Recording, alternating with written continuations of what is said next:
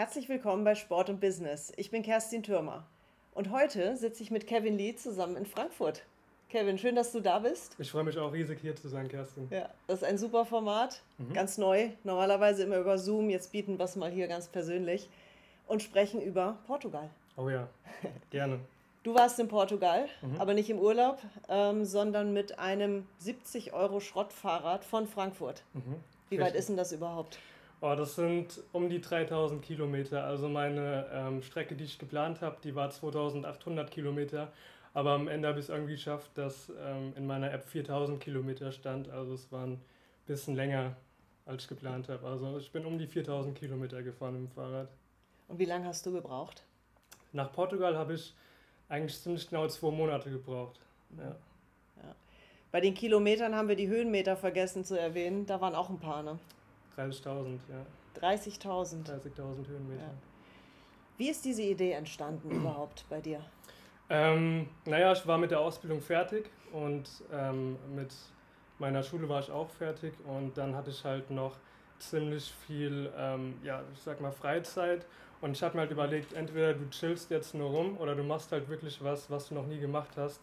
Und ich wurde durch ein paar äh, YouTube-Videos zu einer Fahrradreise dann motiviert. Da habe ich gesehen, wie zwei ähm, Zwillinge von Berlin nach Shanghai mit dem Fahrrad gefahren sind. Und das Ganze hat mich so krass motiviert, weil ähm, die das Ganze auch noch nie gemacht haben. Und ich hatte auch gar keine Erfahrung mit dem Fahrradfahren. Ich habe ich hab eine Woche davor das ganze Setup mal ausprobiert, habe mir dann alles so spontan auf Amazon bestellt. Ne? Ähm, und die längste Fahrradtour, die ich davor gemacht habe vor meiner Reise, war halt eine Woche davor, wo ich halt das ganze Setup mal getestet habe. Waren 60 Kilometer und dann bin ich eine Woche darauf einfach losgefahren. Ja. Aber du hast ja bestimmt mal ge ähm, geübt, wie man den Reifen wechselt und Pannen bewältigt oder nicht? Gar nicht. Nee, also ich wusste, bis mir das erste Mal auf der Reise der Reifen geplatzt ist, nicht, äh, nicht wie ich einen Reifen wechsle. Geschweige denn, wie ich äh, das Rad ausbaue oder wie ich Reifen flick, das wusste ich alles gar nicht. Nee. Jetzt kommst du ja nicht aus dem Radsport, aber hast du dich sportlich, also trainierst du, dass du dich sportlich auch körperlich darauf vorbereitet hast? Ähm, ja, also speziell Fahrradfahren habe ich jetzt nicht trainiert, aber ich bin schon ziemlich sportlich. Also ich habe davor auch lange Zeit in einem Fußballverein gespielt und habe auch lange Zeit Kampfsport gemacht davor. Also ich bin nicht ganz unvorbereitet an die Sache rangegangen, sondern ich hatte schon so eine, so eine Grundfitness einfach, sage ich mal. Und ähm, in den ersten Tagen von der Tour habe ich aber schon gemerkt, okay, jetzt, jetzt kommt es zu den Beinen langsam. Du hast die Bewegung noch nicht ausgeführt so richtig. Und ähm, da habe ich schon gemerkt, ja, das ist ein ganz neuer Muskel, der beansprucht wird. Ja. Warum hast du das alleine gemacht? Mhm. Ähm, ich wollte es unbedingt alleine machen, weil ich ähm, mir dachte, wenn du das alleine machst, wenn du alleine nach mhm. Portugal fährst, dann wirst du auch daraus am meisten lernen, weißt du, weil ich denke, es ist nochmal ein ganz Stück schwieriger, das Ganze alleine zu machen, als wenn du es jetzt mit einem Kumpel machst, wo ihr euch immer gegenseitig motiviert, weil wenn du alleine bist, bist du immer auf dich alleine gestellt, du fährst abends durch den Wald alleine, du bist morgens beim Aufstehen alleine. Und ähm, so lernst du auch ziemlich viel über dich selber. Das finde ich super spannend. Was ging da so in dir vor? War da auch Langeweile, dass du nicht mehr wusstest, was du denken oder mit dir selber reden wolltest? Oh ja, was vor, ist da passiert? Vor allem in den ersten Tagen ähm, hat mich ein bisschen auch abends dann die Langeweile geplagt, wenn ich meine 100 Kilometer gefahren bin, dann ähm, ich habe auch vor allem darauf geachtet, nicht, nicht oft am Handy zu sein, nicht irgendwie auf Social Media rumzuhängen, weil ich wollte echt wissen, was passiert, wenn ich wirklich die ganze Zeit alleine bin mit meinem Kopf und äh, wie sich das Ganze auf mich aus, aufwirkt und habe dann viel meditiert, viel, viel mich mit mir selber beschäftigt und ähm, ja, äh, habe das dann irgendwann halt so ein bisschen hinbekommen und habe mich dran gewöhnt. Ähm, aber das Schwierigste, also echt am Anfang, das Schwierigste, womit ich klarkommen musste, war die Einsamkeit. Mhm. Weißt du, weil du hast ja keinen zum Reden und wenn du mal jemanden zu reden hast, dann ist der maximal nach zwei Minuten wieder weg, bist du mit dem Fahrrad unterwegs, weißt du. Und ähm, ich habe auch an keinem Ort immer, äh, an keinem Ort irgendwie länger Halt gemacht, sondern war immer nach ein paar Tagen wieder weg. Deswegen ähm, musste ich halt immer damit klarkommen, wenn ich jetzt mit einer Person rede, die ist dann halt weg. Und zwar für immer halt, weißt du, du bist ja im Fahrrad unterwegs. Wo hast du eigentlich geschlafen? Hattest du Schlafplätze? Vielleicht wurdest du auch mal eingeladen von Menschen? Mhm. Wurde ich auch. Also ähm, ich habe die Fahrradtour gestartet mit einem Zelt, mit einem Schlafsack und mit einer Isomatte. Und ähm, habe dann abends meistens mein Zelt aufgebaut, einfach in der freien Natur, meistens auf Äckern oder auf Wiesen. Ähm, und ich musste halt trotzdem alle fünf bis sieben Tage meine Powerbanks laden fürs Handy. Weißt ich habe ja navigiert mit der, mit der App und ähm, alle fünf bis sieben Tage musste ich halt alle Powerbanks aufladen. Und ähm, ja, aber meiste Zeit habe ich halt einfach draußen gecampt mit dem Zelt. Manchmal hatte ich auch keine, keine Lust, das Zelt aufzubauen. Dann habe ich einfach mit einer Isomatte und Schlafsack draußen geschlafen. Das war auch kein Problem. Weißt du, man macht sich ja immer davor immer so voll Gedanken, es kann jetzt gefährlich werden, wenn du draußen schläfst, weil es ja alles dunkel und du bist an einem Ort, wo, wo, wo du noch nie warst, den du nicht kennst. Aber es ist komplett, also ich war nicht einmal irgendwie in Gefahr oder es ist nie was Schlimmes passiert. Man kann echt problemlos draußen schlafen einfach. Das ist echt interessant. Ähm, ist dir denn irgendwas Gefährliches mal passiert, wo du echt Angst hattest? Ähm, naja, ich hatte in vielen Situationen Angst. Also als ich das erste Mal draußen geschlafen habe, da hatte ich ein mulmiges Gefühl.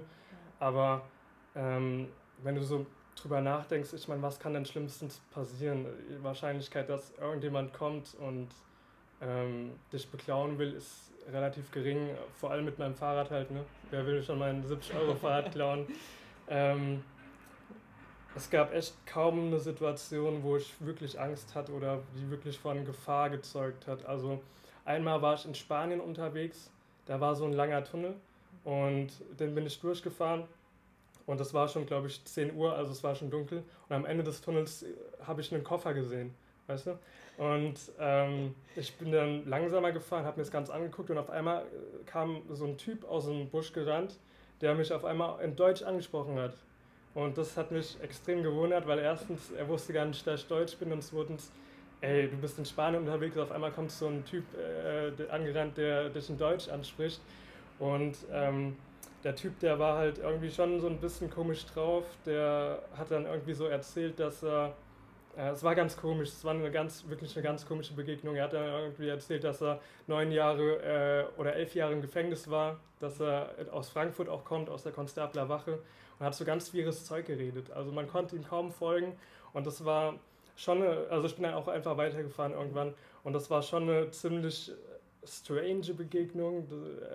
Damit habe ich auch nicht erwartet irgendwie, aber mh, mm, ja, das war eigentlich so das Einzigste, wo ich irgendwie so ein bisschen Grübeln hatte. Ansonsten ist wirklich gar nichts passiert. Das ist gut. Und wieso bist du mit einem 20 Jahre alten Fahrrad losgefahren? Du hättest ja auch ein ordentliches Fahrrad zulegen können. Oh ja. Und was Pannensicheres. Ja, genau. Das Fahrrad, mit dem ich losgefahren bin, das habe ich vor sechs oder fünf Jahren von meinem Nachbarn gekauft für 70 Euro. Und äh, das Baujahr 1999. Und ähm, ich habe mir halt so gedacht, ey, das Fahrrad, das hat mich nie im Stich gelassen, beziehungsweise es fährt ja die ganze Zeit. Ich hatte auch damit noch nie einen Platten gehabt. Warum äh, sollte ich jetzt äh, ein neues Fahrrad dafür kaufen, weißt du? Weil ich glaube, ganz viele Leute, die, die tun da zu viel überlegen und wollen dann in teure Ausrüstung investieren, weißt du? Aber ich denke, ähm, man braucht keine teure Ausrüstung. Also das, das 20 Jahre alte Fahrrad, das hat top funktioniert und immer wenn halt was passiert ist, habe ich es hab halt repariert, so weißt du. Und ähm, ich bin auch generell ein Freund davon, dass man immer nur, dass man das benutzen sollte, was man halt auch hat und nicht äh, irgendwie tagelang recherchiert, ey, das, das muss ich jetzt kaufen, das muss ich kaufen, das muss ich kaufen, bevor ich die Sache anfange, mhm. weil dann ähm, schiebt man das ja immer weiter auf, weißt du. Ja. Denn offensichtlich hast du ja mit sehr wenig Equipment auf dieser Reise gelebt und überlebt. Mhm. Hast du daraus auch gelernt, dass wir vielleicht viel weniger materielle Sachen brauchen? Auf jeden Fall, wirklich auf jeden Fall. Also ähm, ich war ja tagelang in der Natur unterwegs, habe tagelang auch keine Häuser gesehen und hatte nur mein, meine, meinen Schlafsack, meine Isomatte und mein Zelt mit dabei. Und da ist mir schon aufgefallen, ey, man kann mit so wenig glücklich sein du hast die Natur um dich herum, du siehst immer neue Orte, du lernst immer neue Menschen kennen und das ist doch eigentlich das, was zählt, Erfahrungen und Erlebnisse. Und ähm, ja, das hat mir auch schon äh, ziemlich krass gezeigt, dass ähm, unsere heutige Gesellschaft viel zu viel, äh, ja, viel zu viel darauf gibt, äh, Materielles zu besitzen, was sie eigentlich gar nicht braucht. Weil es gibt ja dieses Sprichwort, ey, wir brauchen Materielles, um Leute zu beeindrucken, die wir eigentlich gar nicht mögen und andersrum, weißt du. Ähm, und das hat mir einfach so krass die Augen geöffnet. Und während der Tour habe ich auch immer, keine Ahnung, ich habe meine Sachen in Flüssen gewaschen. Die wurden zwar nie richtig sauber, aber war halt besser, als wenn du sie gar nicht wäschst. Und es war einfach egal, was ich getragen habe auf der Tour. Das, ob ich jetzt Markenklamotten habe oder nicht, das war einfach auch den ganzen Leuten egal und mir war es auch egal. Und das hat mir einfach gezeigt, wie wenig man braucht eigentlich, um glücklich zu sein. Das ist eine sehr schöne Erkenntnis, finde ich, und wie wenig wir brauchen oder was wir brauchen, um glücklich zu sein, mhm. eben auch. Und ähm, ja, all dieser Besitz, wo bringt uns der Besitz hin? Ja, du hast mhm. das alles. Ja, wo bringt uns der Besitz hin? Ähm, ich hatte, ich hatte ähm, in meiner Jugend ein ziemlich krasses Erlebnis, so da habe ich auch schon gemerkt, ey, materielles, das kann jederzeit, ähm, kann jederzeit genommen werden. Und zwar war ich mit 17 war ich das erste Mal reisen in Kanada. Ähm, und da war ich drei Monate weg. Und während der Zeit ist unser Familienhaus, da wo meine Mama, mein Papa und ich drin äh, wohnen, eigentlich, das ist abgebrannt. Und oh. ähm, das ganze Haus ist abgebrannt. Zum Glück ist, wurde keiner verletzt. Das war das Wichtigste. Aber ich habe halt kurz davor auch mein Zimmer renoviert, hatte alle Sachen neu, Gaming-PC, da waren Dokumente drauf und so. Und alles ist einfach verbrannt äh, ganzen Sachen, die ich in den 17 Jahren davor halt irgendwie besessen habe, sind verbrannt. Und das war ziemlich schlimm für mich äh, im ersten Moment so. Und für meine Eltern natürlich auch. Aber mh, mm, ich habe halt trotzdem irgendwie darin das Gute gesehen, so, ne? weil nur weil die Sachen verbrannt sind, das ist halt einfach schade so. Aber das Wichtige ist ja, dass keiner verletzt wurde bei, bei dem ganzen Brand und die ganzen Sachen ist halt echt nur materielles. Ich meine, wir kommen mit nichts hier auf die Welt und wir gehen auch mit nichts äh, wieder von dieser Welt. Und deswegen ähm, sollte man sich nicht so krass an materielles binden.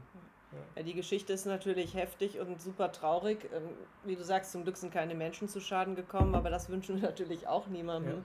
Nichtsdestotrotz es, sind die Erkenntnisse wichtig, die du erlebt hast und das, was du dir aufbaust, das, was mhm. du auf der Reise jetzt auch erlebt hast an Begegnungen, an Emotionen, an Gedanken, das hast du ja für immer für dich. Das kann dir keiner wegnehmen, das kann auch nicht verbrennen. Absolut, das kann mir keiner wegnehmen. Die ganzen Erkenntnisse, die ich während der Reise hatte, die ganzen Erlebnisse, die ich während der Reise hatte, die kann mir echt keiner mehr nehmen. Und es waren wirklich einige Erkenntnisse und ähm, einiges, woraus ich gelernt habe. Zum einen halt, dass Materielles echt gar nichts mehr wert, wert ist. Ähm, dass man aus jeder Situation irgendwie das Beste draus machen kann. Weißt du, ich glaube, äh, am dritten Tag hatte ich den ersten Platten während meiner ganzen Reise, am dritten oder vierten Tag. Und ich wusste halt eben nicht, wie, wie ich den Platten äh, flicken soll. Und ähm, ich habe halt trotzdem irgendwie positiv gedacht, weißt du, ich hatte da mein Fahrrad, das war so am Straßenrand, es war Sonntag auch noch, die ganzen Geschäfte hatten zu. Und trotzdem habe ich halt irgendwie positiv gedacht und habe dann gedacht, ey, ich mache das schon. Und direkt als ich mein Fahrrad aufgestellt habe, um den Platten halt zu, zu flicken, kamen zwei Holländer vorbei, die mir dann geholfen haben. Weißt du, wir hatten in der Nähe einen Campingplatz so und dann äh, haben wir da das Fahrrad dann auch hingetan und haben den Reifen zusammengeflickt und äh, der Holländer der hat mir dann auch gezeigt, wie ich den Reifen flicke und ähm, es ist einfach unglaublich, was immer für Zufälle, ich weiß nicht, also Zufälle passieren, äh, wenn du einfach positiv denkst. Aber ich denke, das sind keine Zufälle, sondern es ist einfach diese positive Denkweise, die halt äh, was anderes Positive anzieht, weißt du? Ja. Und ähm, deswegen ist das Krasseste, was ich auf der Reise, glaube ich, gelernt habe, ist, dass du immer positiv bleiben solltest, egal was passiert. Immer hoffen, dass, ähm, dass was Besseres passieren kann. Also für mich war das jetzt gerade ein Schlüsselsatz, was du gesagt hast. Ich glaube überhaupt nicht an Zufälle. Wir mhm. können auch sagen, es fällt dir zu aber weil du eben dran geglaubt hast und nicht mhm. aufgegeben hast. Und dann kamen Absolut. die Holländer genau. plötzlich. Dann kamen die Holländer. Ja. Und beim zweiten Mal, als mir der Reifen geplatzt ist, war ein paar Tage danach, weil, der, weil wir halt den Reifen nur geflickt hatten und ähm, da halt immer weiter Luft rausgegangen ist. Das zweite Mal ähm, ist mir das gleich passiert, der Reifen ist geplatzt, dann bin ich an den Seitenrand gefahren und ähm, ja, es war echt ein bisschen aussichtslos, weil ich auch kein Werkzeug hatte aber trotzdem am Seitenrand stand ein 80-jähriger alter Mann. Und ich hatte jetzt, wenn ich so gedacht hätte wie früher, hätte ich den 80-jährigen Mann ignoriert, wäre einfach in die, äh, zur, zur Bank gegangen und hätte irgendwie versucht, den Reifen zu flicken. Aber was passiert ist, ich war positiv, Ich habe dem 80-jährigen Mann einfach Hallo gesagt, äh, äh, ganz freundlich auf Französisch Bonjour. Und äh, was dann passiert ist, ich habe versucht, meinen Reifen zu flicken und irgendwann ist dieser 80-jährige Mann zu mir gekommen. Er konnte kein Wort Englisch, ich konnte kein Wort Französisch. Und er hat sich das Ganze so ein bisschen mit angeschaut so und wie ich das Ganze versucht habe zu flicken. Und ähm, ja, keine Ahnung, wie das Ganze dann zum anderen gekommen ist, aber ähm, im Endeffekt bin ich dann, hatte man, wir konnten irgendwie kommunizieren miteinander, obwohl wir Sprache halt nicht sprechen. Und irgendwie ähm, konnte ich ihn dann halt so verstehen, dass wir dann zu ihm gegangen sind, zu seinem Haus. Er hat mich dann zu sich eingeladen und dann haben wir in seiner Garage versucht, den Reifen zu wechseln. Und was dann auch nicht geklappt hat.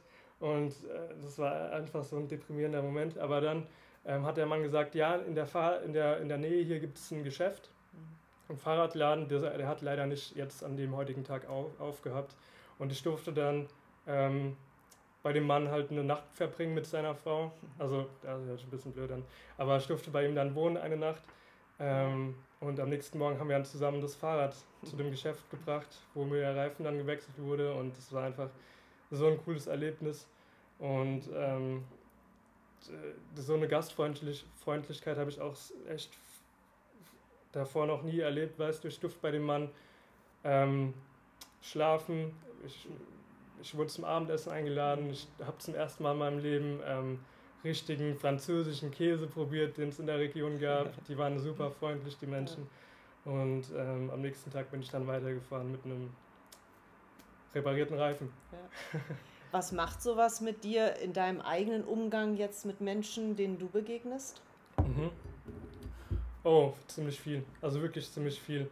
Ähm, ich versuche selber den Menschen immer offen und freundlich ähm, entgegenzutreten, weil ich weiß, ey, ähm, jeder könnte in der Situation sein, wie ich es war. Und ich sehe ich seh es jetzt einfach ganz anders. Da weißt du, ich versuche da einfach so viel, so viel zu geben, wie, wie, wie mir gegeben wurde auf der ganzen Reise. Und das ist äh, wirklich ein krasses Learning, das ich hatte, ja. Was hast du denn vorher gemacht in deinem Leben? Ähm, in meinem vor, also davor, vor der Reise, habe ich ziemlich viel gemacht. Und zwar, ich habe ein Jahr vor der Reise Fachabitur abgeschlossen mhm. und habe auch eine Berufsausbildung gemacht als Umwelt, umweltschutztechnischer Assistent. Und ähm, habe auch ganz viele Sachen davor ausprobiert. Also, du musst wissen, ich komme, ähm, äh, habe zwar das Fachabitur gemacht, aber ich komme eigentlich aus, äh, aus der Hauptschule. Also, ich war auf einer Hauptschule erst bin dann, ähm, war auch ein wirklich schlechter Schüler. Also wirklich, ich habe die ganze Zeit nur Blödsinn gemacht im Unterricht. Und irgendwann in der siebten Klasse hat es dann Klick gemacht. Und äh, ich habe bemerkt, ey, wenn du was im Leben erreichen willst, dann solltest du vielleicht ein bisschen äh, in der Schule aufpassen und gut sein. Und so ähm, habe ich dann doch noch irgendwie Kehrtwende bekommen, hatte dann einen guten Hauptschulabschluss, mit dem ich dann die Realschule angefangen hatte. Und ähm, die habe ich dann auch noch sehr gut abgeschlossen. Und dann, ähm, als ich das Fachabitur äh, machen wollte, da hat es ein bisschen begonnen, so hat wieder was in meinem Kopf begonnen. Und zwar vor allem Mathe war halt immer so ein, so ein Ding im Fachabitur, da habe ich nie so richtigen Sinn drin hintergesehen. Und habe mich mit dem Fachabitur richtig schwer getan. Ähm, ich habe Fachabitur mit 17 angefangen, das erste Mal. Ähm, und habe das dann aber ein halbes Jahr später wieder musste ich es abbrechen, weil zu der Zeit auch das Haus abgebrannt ist und ich da in einem ziemlich ähm, ja, ich musste es ganz erstmal verarbeiten. Habe dann ein Jahr später nochmal das Fachabitur ange angefangen, also jetzt insgesamt zweimal in Mediengestaltung. Habe dann gemerkt, ey, okay, das ist doch ein bisschen trockener, als ich mir das vorgestellt hatte. Ähm, wir beschäftigen uns da nur mit irgendwie so, keine Ahnung, binären Zahlen und so äh, eigentlich gar nicht das, was ich machen wollte. Ähm, und dann habe ich das Fachabitur nochmal dann ähm, ja, abgebrochen und habe dann zum dritten Mal endlich äh, Fachabitur in Umwelt, äh, Umweltschutztechnik gemacht, was ich dann auch äh, gut bestanden hatte. Ähm, aber ich habe einfach gemerkt, ja, das Schulsystem, das, das, ist kein Garant dafür, dass du im späteren Leben mal Erfolg haben wirst das Schulsystem, das war, das bietet zwar einen guten Rahmen so, aber du musst dann irgendwie das Bild selber ausmalen. Und ähm, ja, dann habe ich mit 23 Jahren Fachabitur abgeschlossen und meine Berufsausbildung, die habe ich gleichzeitig gemacht zum Fachabitur noch. Und äh, ja, das ist eigentlich so meine, meine Lebensgeschichte. Und währenddessen habe ich auch ganz viel, ganz viel gearbeitet. Also es war nie so, dass ich faul gewesen bin, sondern ich habe halt immer so mir selber gesagt, ey, wenn du was anfängst, dann machst du richtig, aber wenn du halt keinen Bock mehr drauf hast, dann beendest so frühzeitig wie möglich, damit du keine Zeit verlierst. Und ich habe viele Nebenjobs gehabt. Ich äh, habe äh, im, im, Einzelhandel einen Nebenjob gehabt bei, bei Teegut. Äh, habe da dann irgendwann selber den Getränkemarkt geleitet, weil ich halt eben so ambitioniert an die Sachen angegangen bin. Ähm, habe dann auch noch ähm, irgendwann mein eigenes Business gestartet, habe das versucht zumindest. Ähm, und zwar hatte ich ja jahrelang davor geboxt immer und habe dann mit einem Kumpel eine GBR ähm, gestartet und wir wollten dann äh, Firmentrainings anbieten in Boxen, Firmenfitness, was ähm, ja nicht so sinnvoll war, während der Corona-Zeit das Ganze zu starten. Wir haben uns halt so gedacht, ja, egal, wir starten das einfach und gucken, wie es wird. Und ja, es ist halt nicht so gut gegangen, aber wir hatten trotzdem viele Erfahrungen daraus gesammelt, weißt du. Und ich glaube, darauf kommt es im Leben an. Wenn du was anfängst, dann fang's an, mach einfach das, äh, fang vieles an, probier dich viel aus. Ähm, aber wenn du was anfängst, dann mache, dann gib dein Bestes einfach und wenn du merkst, dass halt nichts wird, dann, dann tu das so schnell wie möglich cutten und geh weiter halt einfach. Und ähm, du bist ja immer da, das sind ja keine Fehlschläge, du bist ja immer schlauer, nach, nachdem du was angefangen hast und nachdem du Erfahrungen ge gesammelt hast. Und wenn ich so rückblickend denke, irgendwie jede Station, wo ich war, die eigentlich sozusagen ein Fehlschlag war, hat mir trotzdem irgendwie immer so was mitgegeben, was ich dann beim nächsten Mal gebraucht habe. So.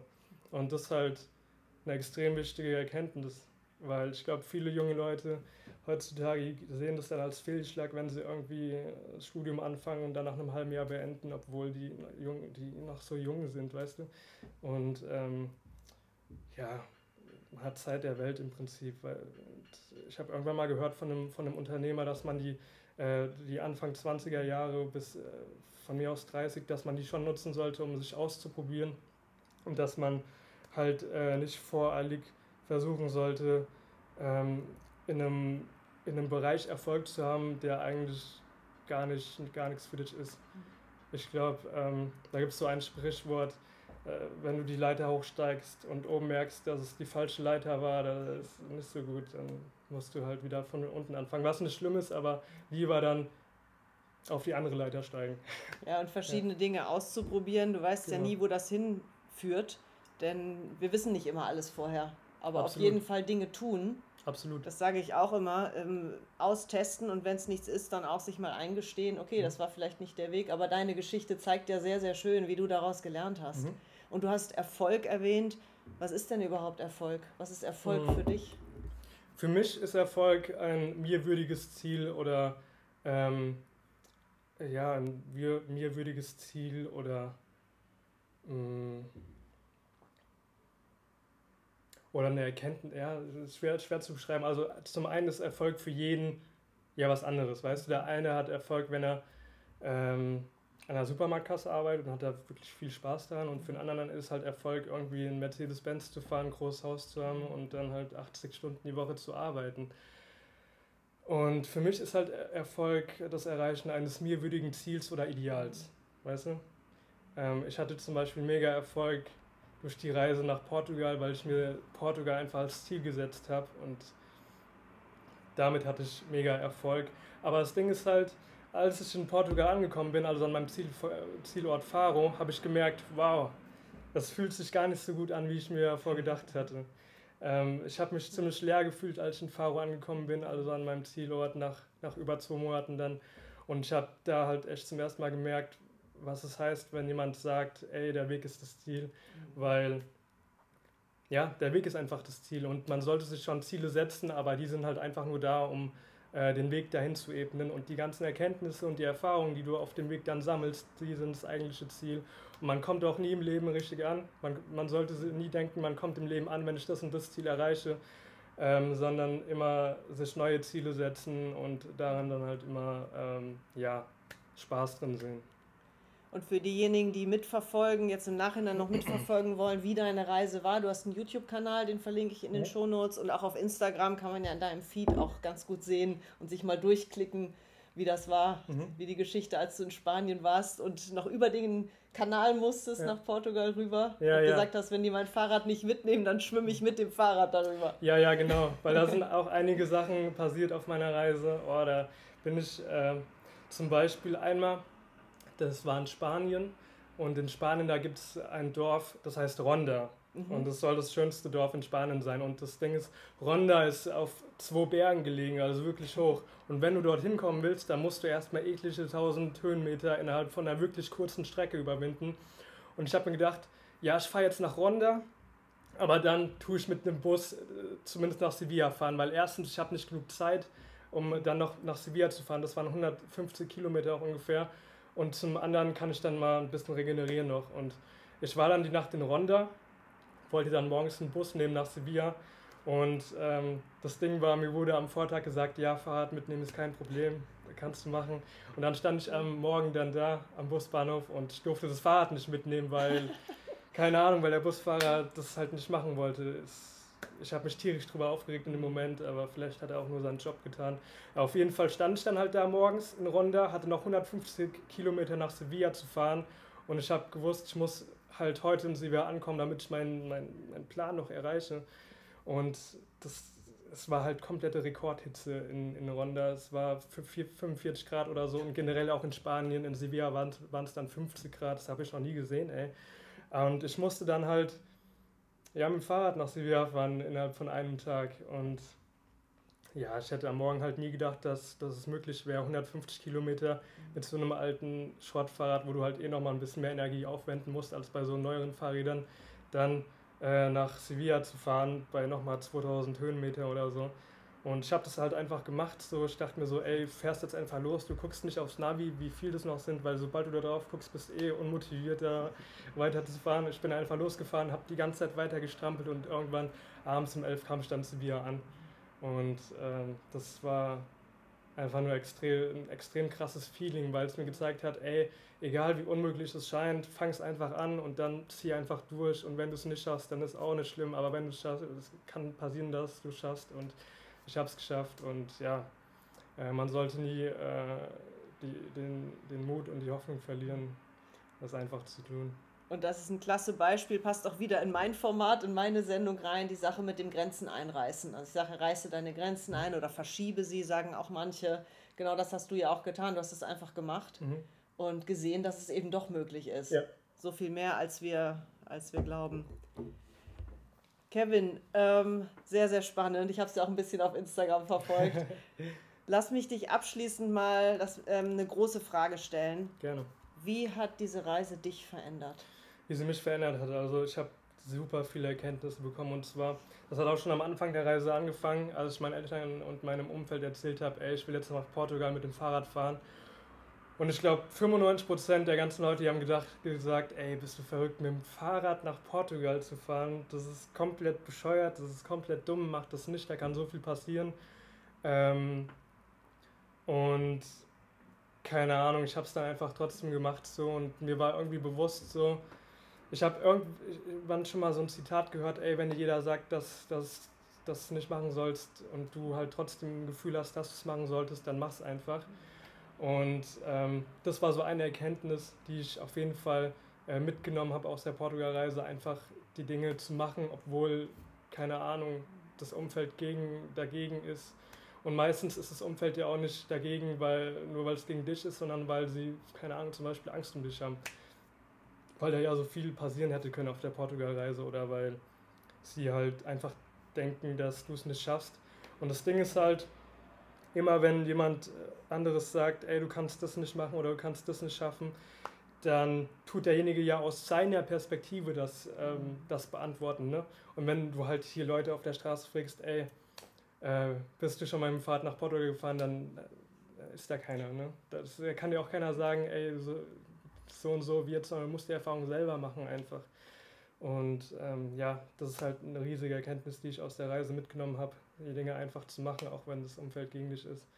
Und ähm, immer positiv zu bleiben, egal wie, wie schlimm die Situation ist, egal wie, wie, egal wie sehr das Licht weg ist.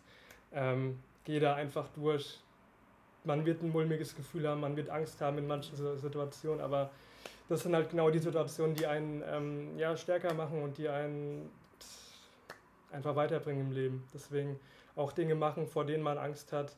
Ähm, am Ende meiner Portugalreise bin ich dann falsch im Springen gegangen. Ihr müsst wissen, ich habe riesige Höhenangst eigentlich. Das ist so eine meiner, meiner größten Urängste. Und ich habe mir gedacht, ey, du bist jetzt so krass bei Ängste gegangen, jetzt musst du die Portugal-Tour auch abschließen mit falschem Springen, was eigentlich komplett der Wahnsinn ist. Und ich saß dann, ähm, ich war schon, mir war schon mulmig, als ich unten war und ähm, als ich dann im Flugzeug saß und es nach oben ge ge geflogen ist, habe ich so aus dem Fenster geguckt und so, ey, weißt wie hoch das ist? Das ist doch eigentlich Wahnsinn, da runter zu springen. Und ich habe wirklich diese Angst gefühlt und ich dachte mir halt trotzdem so, ey, was soll schon passieren? Es springen so viele Leute Fallschirm. Und dann hatte ich diese Angst gefühlt und bin dann halt trotzdem gesprungen, beziehungsweise habe die Entscheidung getroffen zu springen. Ich, die Entscheidung zu springen hat ja der Tandemmaster im Prinzip äh, entschieden, aber ich habe ja die Entscheidung getroffen, Fallschirm zu springen. Und deswegen ähm, Dinge auch machen, wenn man Angst hat. Ja. Und ja, eine Situation ist nie so schlimm, wie man, wie man denkt. Es gibt immer einen Weg daraus. Einfach immer positiv bleiben. Ja.